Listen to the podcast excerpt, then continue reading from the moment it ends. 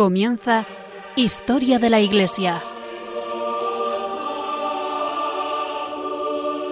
Un programa dirigido por Alberto Bárcena.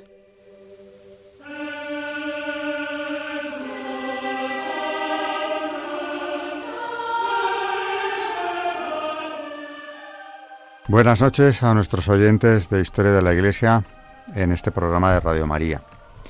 Buenas noches, María Ornedo. Buenas noches. Buenas noches, Carmen Tour de Montis. Buenas noches a todos. Y como siempre, para quien no esté tan bien habituado o no siga eh, de una manera más continuada, pues el esquema del programa. Primeramente, en Historia de la Iglesia hacemos una introducción histórica, porque es historia de la Iglesia. De eso se ocupa nuestra historiadora, Carmen Tour de Montis, que hoy nos va a traer a otro padre del desierto, porque llevamos ya un tiempo hablando de ellos y, no, y lo que nos queda. Así que hoy nos vamos a dedicar a uno, igual que eh, en el programa anterior nos, ocupamos prácticamente de otro. Bueno, y cierto entorno que le rodeó, pero vamos a seguir con ellos, con los padres de la Iglesia. Eh, María Ornedo, en la última sección del programa, nos trae el magisterio, que en este caso va a ser relacionado con el santo que va a tratar Carmen. Vamos, que nos va a explicar, nos va a contar su biografía. Este es un santo, eh, Arsenio el Grande, que tiene algo en común con el último que tratamos. Hablábamos de padres del desierto que eran analfabetos, la mayoría, y no por eso se elevaban menos espiritualmente, en ese aislamiento, en la oración, en esa vida dura del desierto. Pero, eh, así como en el programa anterior hablábamos de Evagrio, pensador, escritor, un hombre de gran cultura, eh, que ha dejado detrás de sí una estela de, luz y de, y de sabiduría, desde luego, Hoy vamos a hablar de otro eh, que no le va a la zaga, en ningún sentido. Arsenio es un hombre que, que viene nada menos que de la corte del emperador, cuando lo deja todo y decide marcharse al desierto. Pero durante años, eh, para que nos hagamos una idea del nivel eh, social en el que se mueve, pertenece al orden senatorial también. Arsenio fue recomendado por el propio Papa, San Damaso, un hispano, por cierto, fue recomendado al, emperador Teodosio, aquí hago otro paréntesis, Teodosio es quien proclama el cristianismo en el edicto de Tesalónica como religión del imperio, eh, bien, pues eh, el, Papa recomienda al emperador Teodosio a Arsenio para que sea el tutor de sus hijos, de los príncipes o futuros emperadores, a su vez los dos lo van a ser, Arcadio y Honorio. Ya el Imperio Romano está dividido en Oriente y Occidente. Hay dos capitales, Constantinopla y Roma. Eh, Honorio será emperador del, o sea, gobernará el Imperio Occidental, el Imperio Romano de, Occidente, con sede en Roma todavía, claro.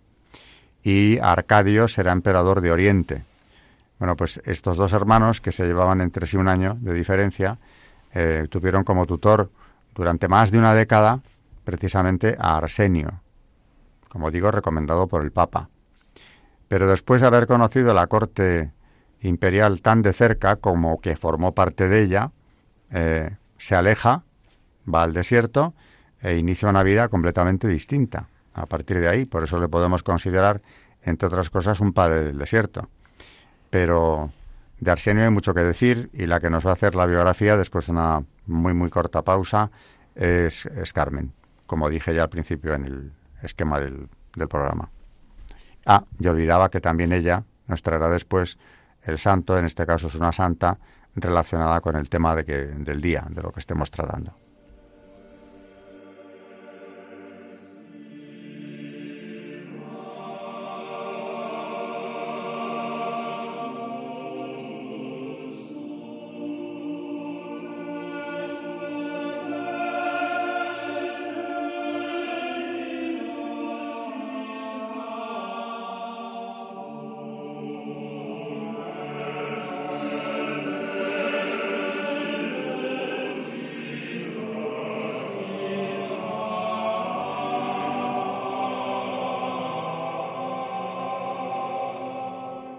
Están escuchando en Radio María Historia de la Iglesia, dirigido por Alberto Bárcena.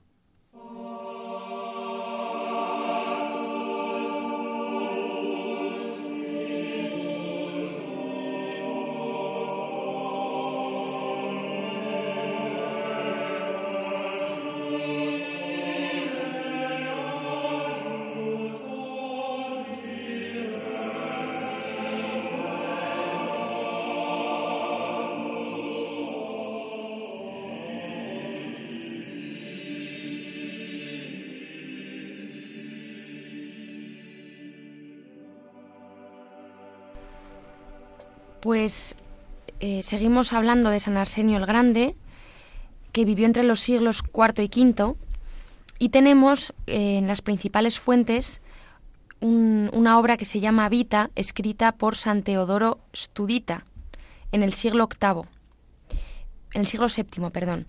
Lo recogen en sus martirologios Beda, Floro, Adón, Usuardo, y su devoción se centra sobre todo en algunas zonas, además del Oriente, por supuesto, francesas y belgas.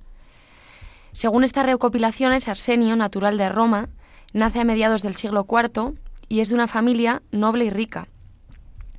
Fue un cristiano íntegro y sabio, lo cual le valió que cuando el emperador Graciano buscaba un profesor, como nos contaba Alberto, para los hijos de su coemperador del Imperio Romano de Oriente, San Teodosio el Grande, el Papa San Damaso le propuso eh, al diácono Arsenio como el mejor candidato.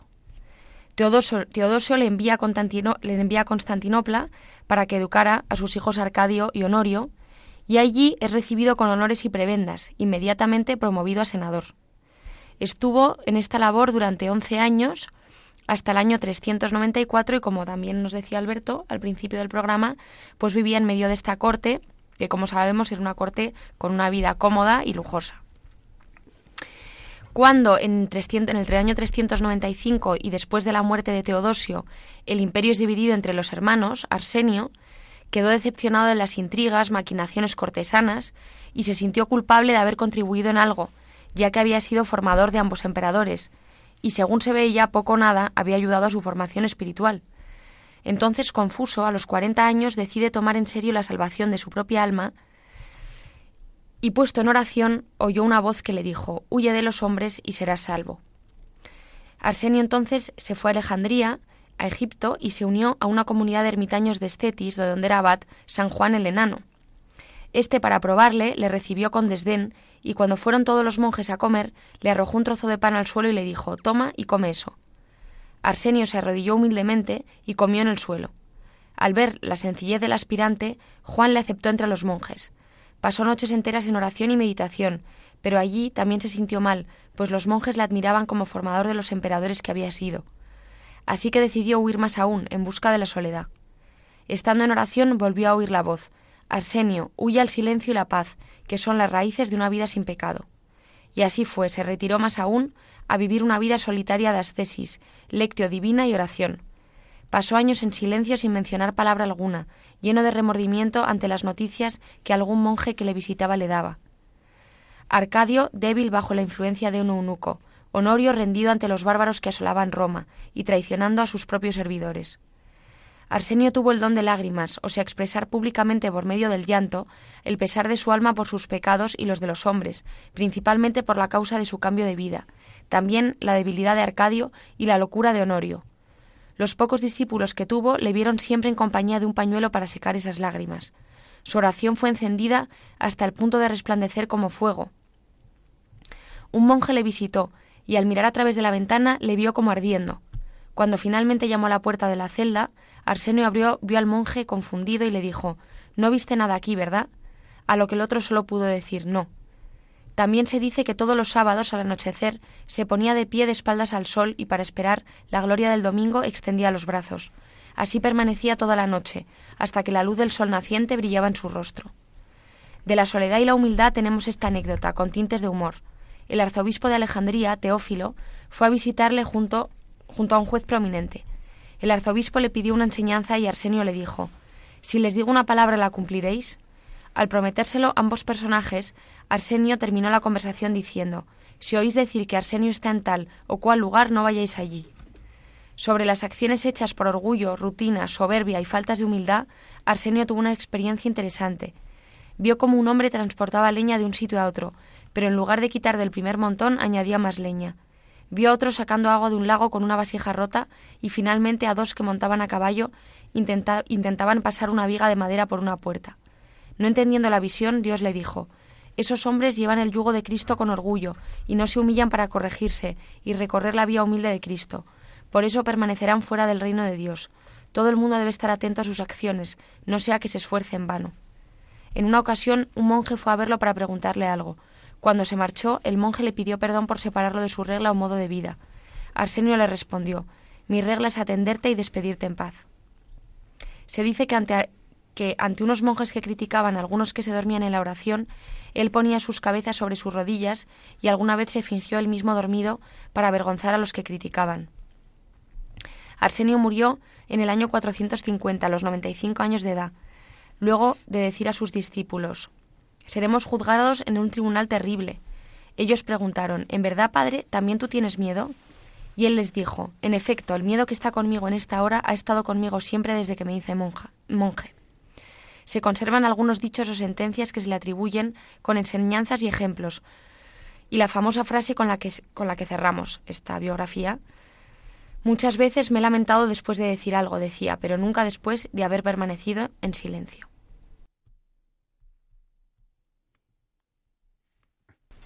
El silencio era una máxima de los padres del desierto.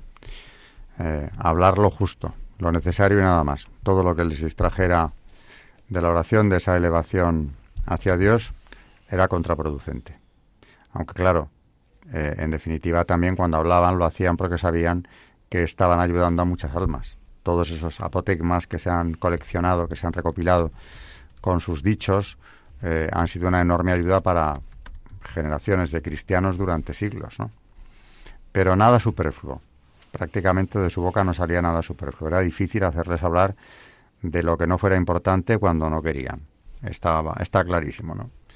Eh, me ha gustado mucho y es muy de santo esa actitud de hacerse el dormido, precisamente cuando no lo estaba en absoluto, para avergonzar a los que se reían de sus hermanos en, Cristo, eh, precisamente por dormirse en la oración. Eh, pues típicamente obra de un santo, ¿no? Una humildad, una caridad y de paso dar una lección a los que se creen algo superiores porque no se duermen, que es propia de, de un santo de cualquier tiempo, ¿no? Bueno, San Arsenio, como nos ha contado Carmen, es un caso, como vemos, muy especial un personaje eh, que tiene un papel destacado en la corte imperial y que después de muchos años al servicio directo del emperador y que vive en familia con ellos, pues se aleja tan, tan por completo que no quiere saber ya nada más de todo ese fasto. Y estamos hablando nada menos que de la corte eh, del Imperio Romano de Oriente, eh, lo que era Constantinopla. Imaginemos en qué ambiente había vivido, había transcurrido su vida hasta que decide romper con todo y dedicarse a la contemplación. Bueno, otra pausa y nos vamos con una santa muy relacionada con el desierto, eh, porque ya comenté en el programa anterior que lo haremos con, con, más calma, pero ya es hora de empezar a hablar también en este programa de las madres del desierto, que las hubo. Mencioné de pasada el otro día a Melania la anciana y de paso también a su nieta Melania la joven, pero hay mucho más que decir de ellas, ya lo haremos. Pausa y enseguida eh, esa santa relacionada con el desierto también.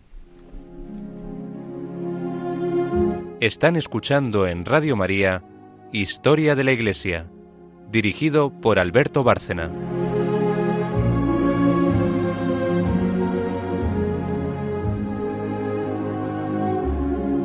Santos en la historia de la Iglesia.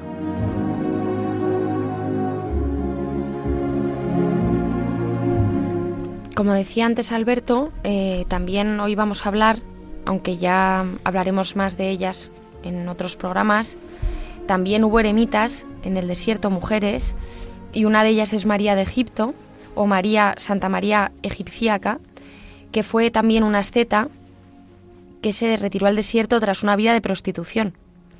Es venerada como patrona de las mujeres penitentes, muy especialmente en la Iglesia copta, pero también en la Iglesia católica y ortodoxa. La Iglesia Ortodoxa celebra su día del banquete en el día de su, de su, descanso, el 1 de abril, y en el domingo de Santa María de Egipto, el sexto domingo de la Gran Cuaresma. En la Iglesia Ortodoxa es verdaderamente importante. La principal fuente de información sobre Santa María de, Egipto es la vida, escrita por Sofronio, patriarca de Jerusalén. Santa María nació en algún lugar de Egipto y a los 12 años escapó a la ciudad de Alejandría, donde vivió una vida disoluta. Muchos escritos se refieren a ella como una prostituta durante este periodo, pero en su vida se afirma que se negó a menudo a aceptar el dinero ofrecido por sus favores sexuales. Fue, según la geografía, impulsada por un deseo insaciable y una irrefrenable pasión. En la misma línea, la Vita expone que vivía principalmente de la mendicidad, trabajando en el hilado de, lino. Después de 17 años viviendo este estilo de vida, viajó a Jerusalén para la fiesta de la exaltación de la Santa Cruz. Emprendió el viaje como una especie de antiperegrinación, afirmando que esperaba encontrar en la multitud de peregrinos aún más socios en su lujuria. Consiguió el dinero para su viaje ofreciendo favores sexuales a otros peregrinos y continuó su habitual estilo de vida por un periodo corto de tiempo en Jerusalén. Su vida relata que cuando intentaba entrar en la iglesia del Santo Sepulcro para la celebración, una fuerza invisible le impidió hacerlo. Consciente de que ese extraño fenómeno era causa de su impureza, sintió un fuerte remordimiento y al ver un icono de la Teotocos fuera de la iglesia, rezó implorando perdón y prometió renunciar al mundo, es decir, convertirse en una asceta. Más tarde intentó de nuevo entrar en la iglesia y esta vez se le permitió. Después de venerar la reliquia de la cruz, regresó al icono para darle las gracias y escuchó una voz diciéndole, Si cruzas el Jordán, encontrarás un glorioso descanso. De inmediato fue al monasterio de San Juan Bautista, en la ribera del río Jordán, donde recibió la comunión. A la mañana siguiente cruzó el Jordán y se retiró al desierto a vivir el resto de su vida como una ermitaña. Según la leyenda, llevó para sí solo tres panes, símbolo de la Eucaristía, y vivió de lo que podría encontrar en la naturaleza. Aproximadamente un año después de su muerte, después de, año, de 47 años en soledad, le contó su vida a San Zósimo de Palestina, que había, se había encontrado con ella en el desierto. Cuando conoció inesperadamente a la mujer en el desierto, estaba completamente desnuda y casi reconocible como humana. Pidió a Zósimo tirar su manto para cubrirse con él, y después le narró la historia de su vida, manifestando una maravillosa clarividencia. Quedaron en encontrarse de nuevo en el Jordán el jueves santo del año siguiente y llevarle la comunión. Al año siguiente viajó Zósimo al mismo lugar donde se reunió por primera vez con ella, a una veintena de días del viaje de su monasterio, y allí la encontró muerta. De acuerdo con una inscripción escrita en la arena del lado de la cabeza, había muerto en la misma noche que le dio la comunión y de alguna manera había sido milagrosamente transportada al lugar donde la encontraron y su cuerpo se presentó, se preservó incorrupto. Zósimo de, de nuevo, según la leyenda, enterró su cuerpo con la ayuda de un león del desierto. A su regreso al monasterio, relató la historia de María a los hermanos, y entre ellos se conservó como tradición oral hasta que fue escrita por San Sofronio.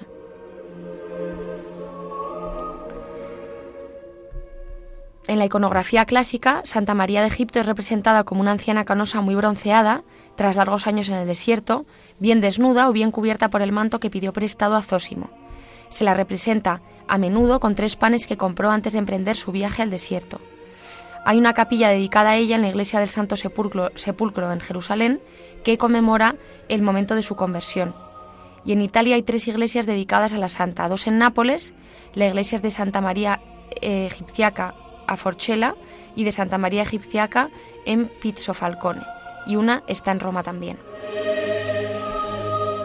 En el entorno de órdenes religiosas inspiradas en María de Egipto comenzaron a construirse en España, por ejemplo, desde el siglo XIV, diversos establecimientos o casas denominadas genéricamente egipciacas. Por ejemplo, en 1372 se funda una casa de egipciacas en Barcelona. En España denominase se, denominaban indistintamente como arrepentidas, recogidas o egipciacas para referirse a aquellas mujeres que abandonaban en el ejercicio público el ejercicio público de la prostitución, ergo antes de la conversión, denominadas mujeres públicas.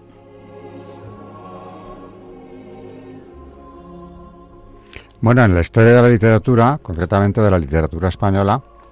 Sí, perdón, que también se me ha olvidado eh, decir que en la primera mitad del siglo XIII hay un poema castellano que narra la vida de Santa María de Egipto y eh, se trata de una adaptación de la obra francesa Vie de Sainte-Marie l'Égyptienne. Y eh, si quieren eh, la podemos leer, dice, vamos a leer algunos fragmentos, que es muy largo, pero leeremos algunos fragmentos, retocados y anotados, claro, según el español actual, puesto que es del siglo XIV. Dice así, esto sepa todo pecador que fuera culpa, culpado del Creador, que no hay pecado tan grande ni tan horrible que Dios no le dé perdón, por penitencia o por confesión. De pequeña fue bautizada, malamente fue enseñada, mientras que fue en mancebía, dejó bondad y tomó follía. Tanto fue llena de lujuria que no entendía otra curia. Yo, dice, tengo buen cuerpo, Esto le daré a Grant Baldón, que no les daré otro don, no les daré otro loguero, que no tengo más dinero. Virgo reina, creo por ti, que si a tu hijo ruegas por mí, que si pides este don, bien sé que tendré perdón. Gran maravilla fue del padre, que de su hija hizo su madre. Y fue maravillosa cosa que de la espina salió la rosa, y de la rosa el fruto salió, por el que todo el mundo salvó. Toda se mudó de otra figura, que no teñía paños ni vestidura. Perdió las carnes y el color, que eran blancas como la flor. Los sus cabellos, que eran rubios, tornáronse blancos y sucios. Las sus orejas, que eran albas, mucho eran negras y pegadas. La faz muy negra y arrugada, del frío viento y de la helada. En sus pechos no había tetas, como yo cuido, eran secas. El alma de ella salida, los ángeles la han recibida, los ángeles la van llevando, tan dulces son que van cantando. Mucho enmendaron su vida, a ejemplo de esta María, y nosotros mismos nos enmendemos, que mucha necesidad tenemos. Pues eh, con esta santa hemos vuelto a ver un caso muy extremo, porque si en el programa anterior veíamos un bandolero convertido, que después de todas sus fechorías acabó siendo un monje ejemplar, padre espiritual de otros monjes y, muere mártir, eh, pues hoy estamos viendo la historia de una prostituta, bueno, más que prostituta, ninfomana, porque realmente no quería ni cobrar. La peregrinación a Jerusalén eh, la emprende para ver si ahí conoce más hombres y dar salida a su instinto, porque no quería dinero. De hecho, prefiere mendigar a cobrar por, por, el acto sexual. O sea que esta mujer, en principio, como con el bandolero, diríamos, bueno, no puede estar más lejos del camino de Dios. Pero como Dios salga al encuentro, a poco que se le reciba, pues puede obrar milagros como este, porque el caso de Santa María Egipciaca es verdaderamente asombroso. No sé cuál os llama más la atención, si nada. El de Moisés el, el Moro, era Moisés el Moro, ¿no? El que trajiste el otro día, o el de Santa María Egipciaca, pero yo creo que son bastante comparables, ¿no? Un bandolero y una prostituta conversos hasta el grado de alcanzar la santidad. Bueno, muy interesante y después de la pausa, eh, el magisterio. Volvemos con San Arsenio. María no está del magisterio de él.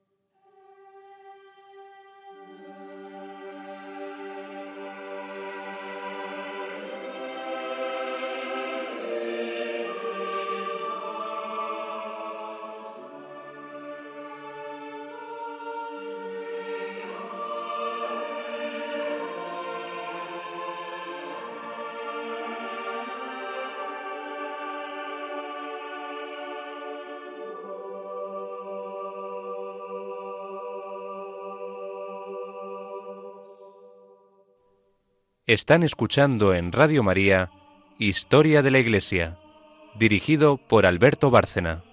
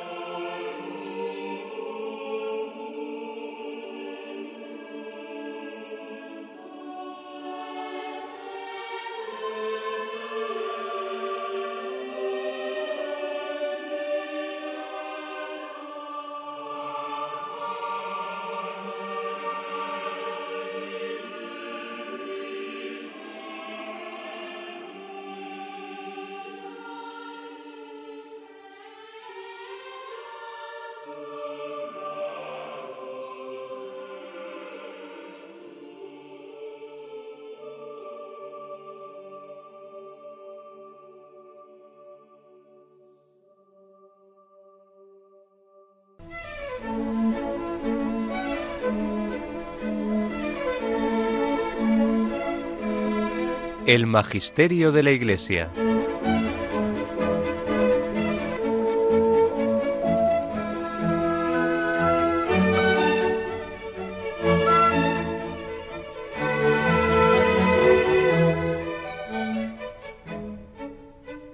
Bueno, pues vamos con apotegmas de el abad Arsenio. Por ejemplo, cuando todavía estaba en palacio, oró al Señor diciendo, Señor, condúceme a la salvación. Y oyó una voz que le dijo, Arsenio, huye de los hombres y te salvarás. Él mismo, una vez incorporado a la vida monástica, oró de nuevo con las mismas palabras y escuchó la voz que le decía, Arsenio, huye, calla y practica el recogimiento. Estas son las raíces para no pecar. El abá Marcos dijo al abá Arsenio, ¿con qué objetivo huyes de nosotros? El anciano le dijo, Dios sabe que los amo, pero no puedo estar con Dios y con los hombres. Los millares y miríadas celestiales tienen una sola voluntad, pero los hombres muchas. No puedo entonces abandonar a Dios para estar con los hombres. Fue una vez el bienaventurado arzobispo Teófilo con un notable a visitar al abad Arsenio e interrogaba al anciano para oír de él una palabra. Después de callar por un corto tiempo, respondió, ¿Observarán lo que les diga? Ellos prometieron que lo guardarían. Entonces les dijo el anciano, Donde oigan que está Arsenio, no se acerquen. Deseando otra vez el arzobispo encontrarse con él, envió a preguntarle si lo recibiría. El anciano le dio esta respuesta. Si vienes, te recibiré. Pero si te recibo a ti, recibiré a todos, y entonces no permaneceré ya aquí. Al oír esto, dijo el arzobispo, si voy allí para expulsarlo, no iré más a verlo. Llegó una vez el abad Arsenio a un lugar en el que había cañas, que el viento agitaba. Dijo entonces el anciano a los hermanos, ¿Qué es este movimiento? Le respondieron, son cañas. Les dijo el anciano, si uno permanece en el recogimiento y oye el canto de un pajarillo, ya no tiene el corazón la misma tranquilidad. Cuánto más ustedes que tienen el movimiento de estas cañas. Decían que la distancia hasta su celda era de dos millas y que rara vez salía de ella, pues otros se encargaban de llevarle lo que necesitaba. Pero cuando Escitia fue devastado, marchó de allí llorando y dijo, El mundo ha perdido Roma y los monjes han perdido Escitia. Mientras el abad Arsenio vivía en Canope, vino desde Roma para verlo una virgen de familia senatorial, muy rica y temerosa de Dios. Fue recibida por Teófilo, el arzobispo, al cual rogó que convenciera al anciano para que la recibiera. Acudió donde estaba él y lo invitó diciendo, Una mujer de rango senatorial ha venido desde Roma y desea verte. Pero el anciano no accedió a ir a su encuentro. Cuando se lo dijeron a ella, mandó ensillar los asnos, diciendo, Confío en Dios que lo he de ver. No he venido a ver un hombre, porque hay muchos hombres en nuestra ciudad. He venido a ver un profeta. Al llegar cerca de la celda del anciano, se encontró con él, que estaba fuera de la celda por divina disposición. Cuando lo vio, ella se posternó a sus pies pero él la levantó airado y mirándola le dijo, Si quieres ver mi rostro, míralo aquí. Ella, en cambio, no miraba su cara por vergüenza. Le dijo el anciano, ¿No habías oído acerca de mi ocupación? Deberías haberlo tenido en cuenta. ¿Cómo osaste emprender semejante travesía? ¿No sabes acaso que eres mujer y que no conviene que vayas a cualquier sitio? ¿O es que cuando vuelvas a Roma dirás a las demás mujeres, he visto a Arsenio, y se convertirá el mar en camino para las mujeres que vendrán hasta mí? Dijo ella, si el Señor lo quiere, no permitiré que venga nadie, pero ruega por mí y recuérdame siempre. Él la respondió, pido a Dios que borre tu recuerdo de mi corazón. Al oír esto, ella se retiró conmovida.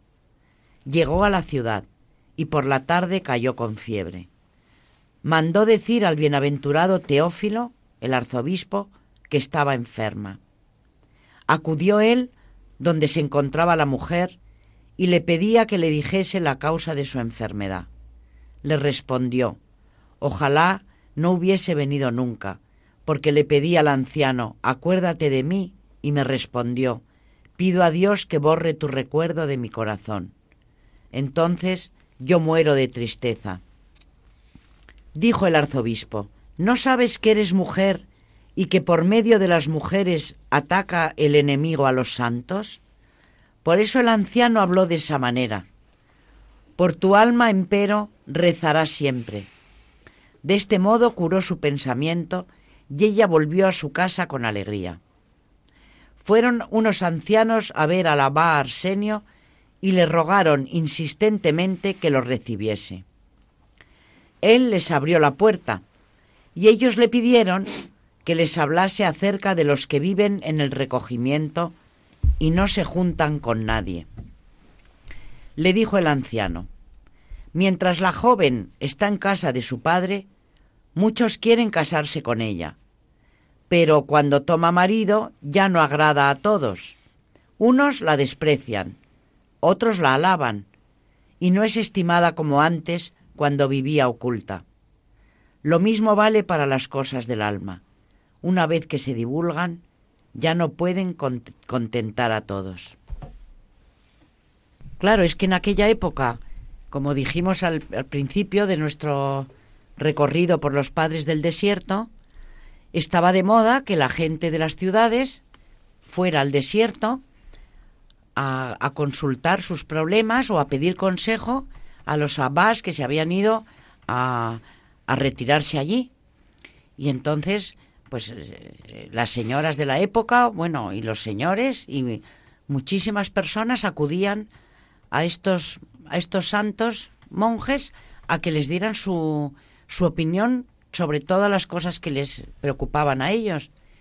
Y a veces con una simple frase, los apotegmas son eso, son pequeñas sentencias muy cortas de bueno, pues de los consejos o de las directrices que les daban a los que iban a visitarles, ¿no? Pero claro, a mí me llama la atención eh, qué vitalidad tenía la fe en aquel momento para que tantísima gente de la ciudad se internara en el desierto con el único interés de que alguien eh, de una elevación espiritual como la que era famosa entre los padres del desierto les diera unas directrices Imaginaos ahora que hubiera mm, comunidades eh, eremíticas o, vamos, cenolíticas, no sé, cerca de Madrid. Iría gente probablemente, pues a lo mejor, pero desde luego ese movimiento proporcional que se ve en, el desierto, en Egipto, de toda esa gente que llega a resultarles molestísima a los, a los que se han apartado del, mundo, eh, denota que la fe era grandísima y que toda esa gente sabe que la solución a sus problemas, del tipo que fuera, está precisamente en Dios. Luego, buscan a los hombres que están más cerca de Él. Así que esto, mientras te oía, me recuerda un, un escrito del cardenal Ratzinger. Bueno, no era ni cardenal seguramente entonces, porque me parece que es un escrito del año 69, en el que habla de cómo será la iglesia en el futuro. Y él habla de una iglesia muy pequeña, pero que no hay por eso que caer en el desánimo porque eh, profetiza que vendrán eh, tiempos duros y que la iglesia se reducirá en el 69, lo está diciendo, pero que todo había empezado con 12 hombres que empezaron a predicar. Y del escrito de, del futuro Papa, Benedicto XVI, mm, hay eh, lecciones que parece como que nos están hablando de una vuelta a las raíces de aquella primera iglesia. Claro que estos padres son ya del siglo IV, pero me da igual, todo está empezando. ¿no? Claro, es que además estos padres eh, justo ya no había, eh, estaban, habían terminado los mártires de, de las, persecuciones y demás. Entonces ellos se encontraron de repente con un vacío, necesitaban el martirio, necesitaban, mm, ya que en las ciudades se había vuelto a unas costumbres muy cómodas y, en fin, alejarse un poco de toda esa maravilla de, de martirios que había habido en la iglesia, entonces ellos eh, dicen, tenemos que volver que volver otra vez a, ser santos, a las raíces, y toda esta burguesía que se está formando en las grandes ciudades, hay que huir al desierto para encontrarse con Dios. Y así empezó el movimiento. Fueron muy conscientes ya entonces de que el hedonismo es un instrumento en manos del demonio. Pero léenos algo de esto de, de Ratzinger. Pues dice Ratzinger, el futuro, como decías tú, en el año... 69. 69, sí. Dice, el futuro de la Iglesia puede venir y vendrá también hoy solo de la fuerza de quienes tienen raíces profundas y viven de la plenitud pura de su fe. El futuro no vendrá de quienes solo dan recetas, no vendrá de quienes solo se adaptan al instante actual, no vendrá de quienes solo critican a los demás y se toman a sí mismos como medida infalible. Tampoco vendrá de quienes eligen solo el camino más cómodo, de quienes evitan la pasión de la fe y declaran falso y superado, tiranía y legalismo, todo lo que es exigente para el ser humano lo que le causa dolor y le obliga a renunciar a sí mismo. Digámoslo de forma positiva, el futuro de la Iglesia, también en esta ocasión, como siempre, quedará marcado de nuevo con el sello de los santos.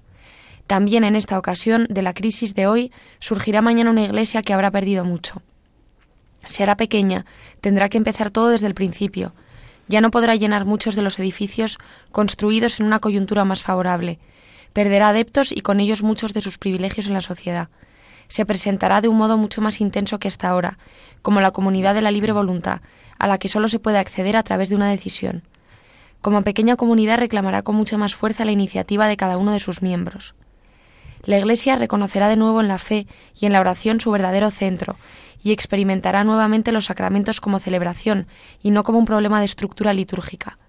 Se puede prever que todo esto requerirá tiempo.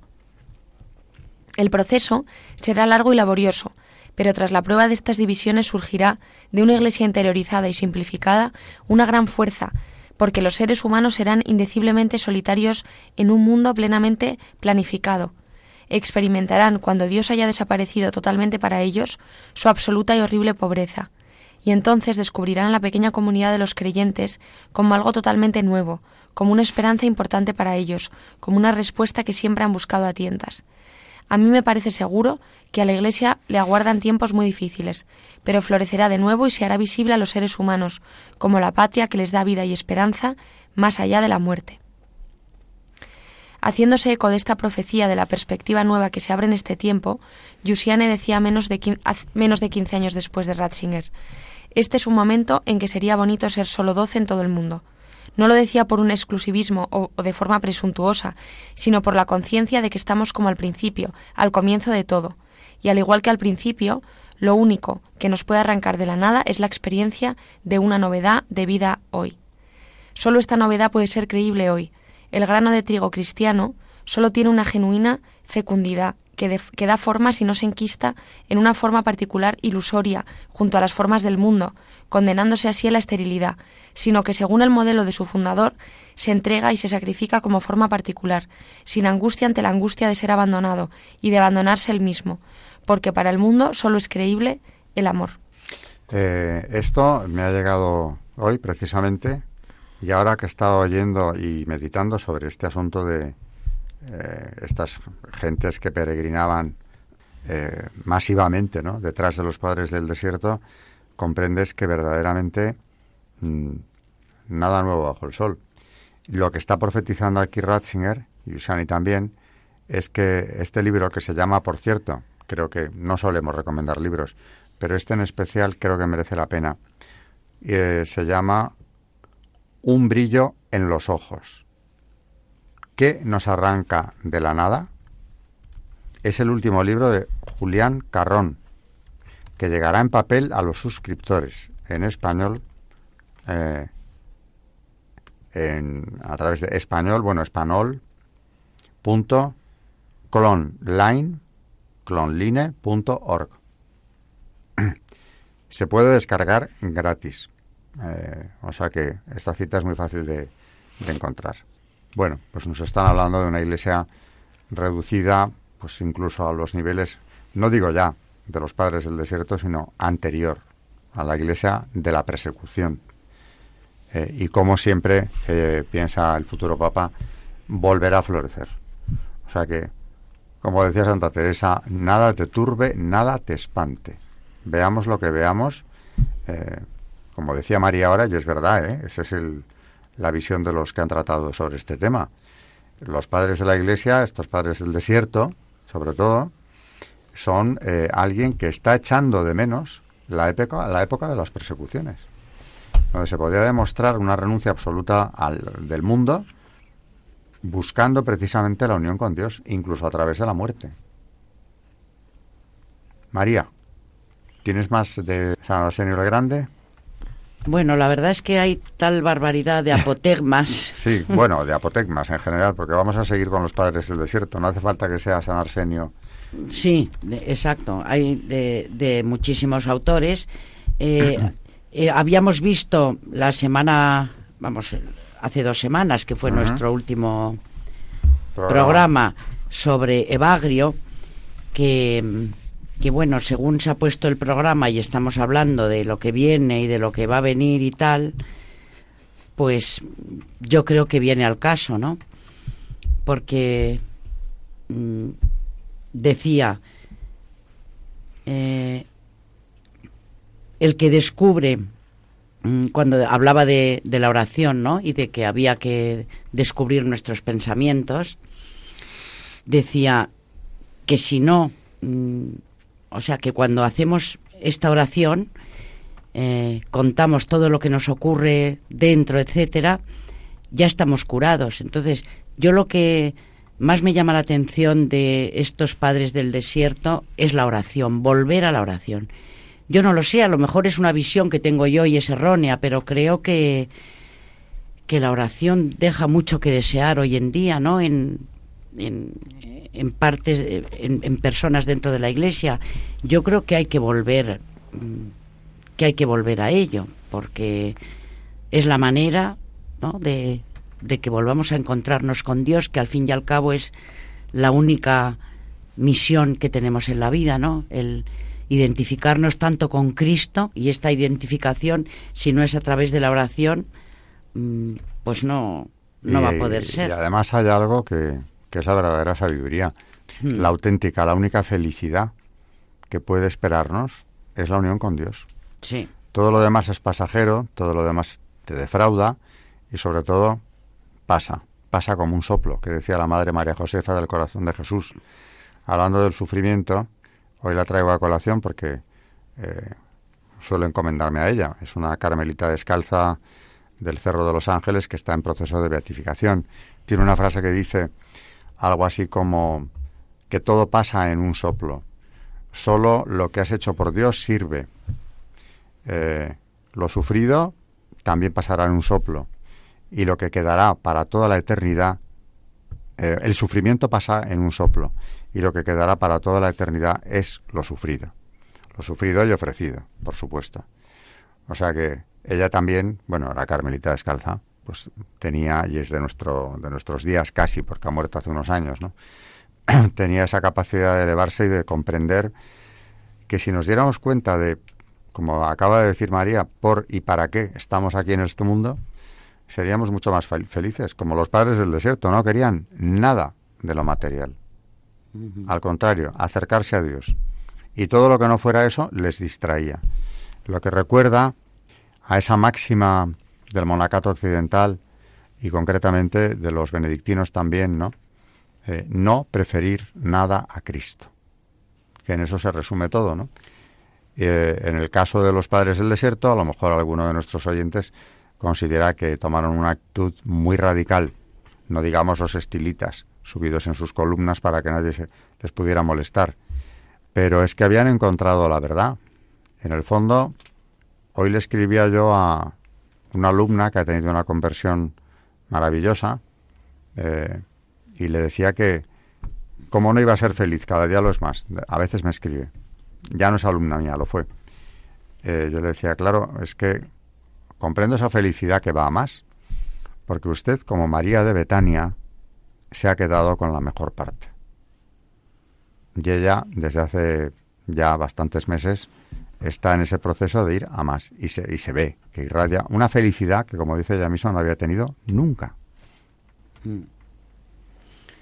Y además, hablando de la oración, que, que, bueno, que tendremos un programa de la oración en los padres del desierto, eh, me llama también la atención de que la unión con el Señor a través de la oración ya no es solamente el retiro y el y el encontrar en el día, aunque tengamos tanto que hacer y tengamos una vida agitada, ¿no? En encontrar ese rato de oración, sino que ya es la vida entera oración. O sea, que tu día y tu noche está está en oración, tu actitud está en oración, tu, tu manera de, de ser tu manera de hablar, tu manera de vestir, se convierte en, en, en que tu vida ya es oración, ¿no? Entonces que, no sé, me parece que esta vuelta, desde que volvimos a los, vamos, desde que estudiamos a los, a los padres de la iglesia, a los santos padres y a los padres del desierto, yo veo que, que esto es un, un volver a, no sé, volver a empezar ¿no? en nuestra vida de oración, en nuestra vida espiritual. Y creo que ellos nos están dando unas pautas. El otro día me decía una señora, ¿no? Pero María, estos textos mmm, es increíble porque qué sensibilidad tienen estos padres que parece que me están hablando a mí. Y yo le decía, por eso estamos leyendo los textos de los padres, porque tienen mucho que decir hoy en día, sobre todo a los jóvenes, nosotros, bueno, también, pero es que tenemos que volver a las raíces. ¿Y no os parece que es providencial que después de tantos años con la historia de la Iglesia, llevamos ocho, exactamente, eh, precisamente ahora mmm, hayamos empezado primero con los padres de la Iglesia y después con los del desierto, en un momento en el que en el mundo se ha vuelto todo tan complicado, tan sombrío, tan amenazante, como que parece como si Dios a través del programa quisiera transmitir que solo Dios basta. Y que eso ya muchos siglos antes de que nosotros eh, empezáramos a pensar en esto, estoy seguro de que se están dando conversiones en, en, todas partes ante las dificultades, en los momentos de crisis ocurre mucho. Pues eh, estos padres de la Iglesia ya lo sabían, lo sabían con tanta claridad que su vida era plenamente coherente con eso, ¿no? Y eso, eso de que además enlace el tiempo de las persecuciones ya con la paz de la Iglesia y que en ese paz de la Iglesia estos hombres prefieran llevar esa vida es porque saben perfectamente qué es lo que hacen en el mundo. Bueno, pues casi, bueno, se nos ha ido el programa. No sé si queríais hacer algún comentario más antes de acabar, pero queda visto, aunque podremos hablar más de él, eh, San Arsenio el Grande, que era el personaje central de hoy. Nos quedan todavía muchos padres, muchos de sus apotegmas, que yo creo que tienen un mensaje eh, maravilloso porque es comprensible para cualquiera. Son muy, son muy concretos, van muy al grano. Precisamente esa cualidad suya de no tener formación cultural, la mayor parte, hace que hablen para el común de los mortales, les entiende cualquiera. O sea, no, no tienes que ser teólogo. Aunque la verdad es que también quiero recordar que cuando estábamos con los padres de la Iglesia, que sí que eran grandes intelectuales, mmm, comentábamos que nos ocurría lo mismo, que vas a la obra de los padres de la Iglesia y resulta que es perfectamente comprensible, que no te plantea ninguna duda ni, pro, ni problema, que es que estás entendiendo perfectamente lo que te dicen. Bueno, pues estos, como son esos apotegmas, son dichos de ellos, recogidos en colecciones, eh, llegan todavía más, porque no son más que a veces una frase no muy larga. Eso es un apotegma, ¿no? Y ahí hay un mensaje fuertísimo, como de alguien que, aunque no tenga una preparación cultural, ha tenido la experiencia de Dios durante años, ha vivido en presencia de Dios durante años y sin querer que nada le saque de ese camino. Bueno, pues eh, se nos ha ido el tiempo, como decía, así que muchas gracias a María Ornedo por, por su sección de magisterio. Muchas gracias a todos y buenas noches. Tengo que decir de paso que la idea de seguir la, el recorrido de los padres del desierto eh, fue de María y, y, reconocer el gran acierto que tuvo proponiendo este tema en el que llevamos ya varios programas y más que seguiremos. Muchas gracias también y buenas noches a Carmen Turdemontis. Gracias a todos. Que nos pone en situación para abordar el tema con la historia de los padres o con la historia del tiempo que estemos viendo. Y muchas gracias a todos los oyentes de este programa aquí en Radio María. Hasta el próximo programa.